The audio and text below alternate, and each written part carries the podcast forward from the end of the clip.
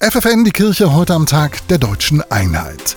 Während die Kirche für die Menschen in weiten Teilen der DDR keine große Rolle gespielt hat, war das im Eichsfeld wesentlich anders. Die Frauen und Männer im Norden Thüringens haben ihren katholischen Glauben schon jahrhundertelang gegen Einflussversuche von oben verteidigt.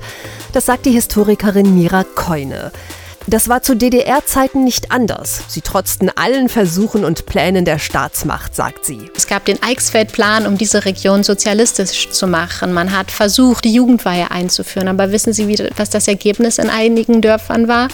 Null Jugendweihen. Sie haben es nicht geschafft, diese Kultur, diese Mentalität in irgendeiner Form auszuhebeln. Und das, obwohl man Baumwollfabriken in Heiligenstadt aufgemacht hat und durch die Ansiedlung von neuer Arbeiter versucht hat, neue, neue Wohnräume zu schaffen schaffen mit eben entsprechenden Wohngebieten, hat man es nicht geschafft, gegen diesen Katholizismus anzukommen. Die Eichsfelder Katholiken hatten Erfolg mit ihrem passiven Widerstand gegen die Staatsmacht DDR.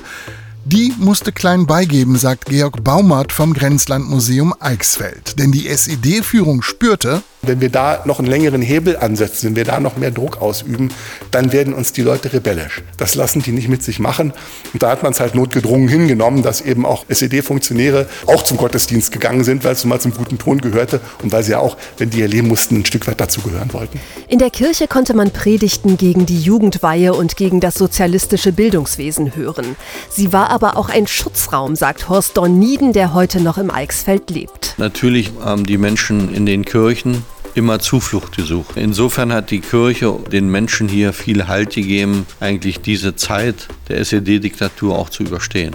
Auch Trost und auch Zuspruch. Die Kirche hielt die Eichsfelder zusammen und das trieb die sozialistischen Machthaber wohl so manches Mal an den Rand der Verzweiflung.